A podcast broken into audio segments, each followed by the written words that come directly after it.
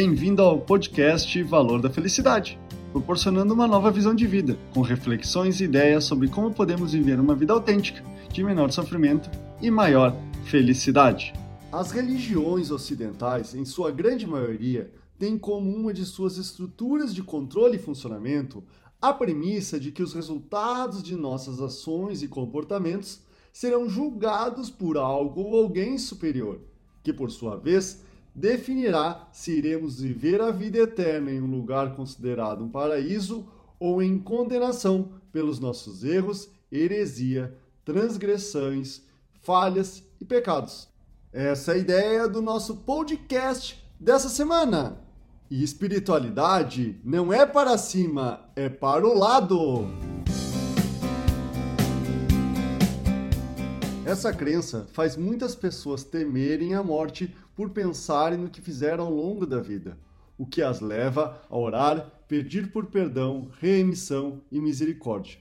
Com essa intenção, terceirizam a responsabilidade pelo que tenha feito, dito ou pensado, para que alguém possa intervir e salvá-las, como um filho pede para uma mãe. E se ao invés de tentar se eximir do resultado de suas ações, transferindo a responsabilidade de salvação para um terceiro, as pessoas assumissem as suas consequências pelos resultados de suas escolhas e não escolhas.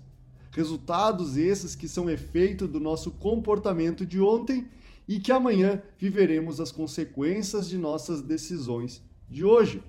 Para isso, é necessário estar mais presente e consciente, tendo cuidado antes de agir e prejudicar qualquer objeto, animal ou outro ser humano, assumindo o protagonismo das atitudes e comportamentos e também dos resultados obtidos. Ao proceder dessa maneira, certamente iremos minimizar a nossa dor e sofrimento no futuro e principalmente ao que está ao nosso entorno.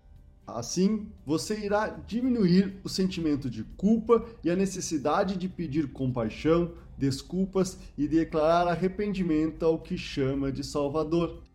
Ou simplesmente minimizar os questionamentos do que por que coisas ruins estão lhe acontecendo, como se coisas acontecessem sem nenhum motivo, ou porque algo ou alguém de algum lugar esteja lhe punindo ou castigando. Ao cultivar pensamentos fala e agir de modo mais responsável e consciente pelo que faz e deixa de fazer, você entende que o único momento que você tem como agir é no hoje, neste agora. Porque, como diz o ditado, águas passadas não movem moinhos.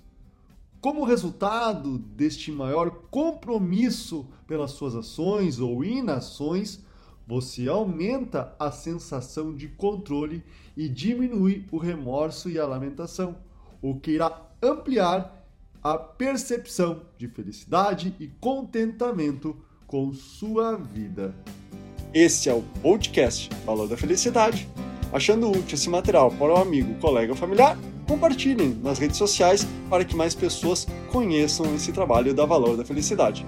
Agradeço a sua audiência e até o próximo!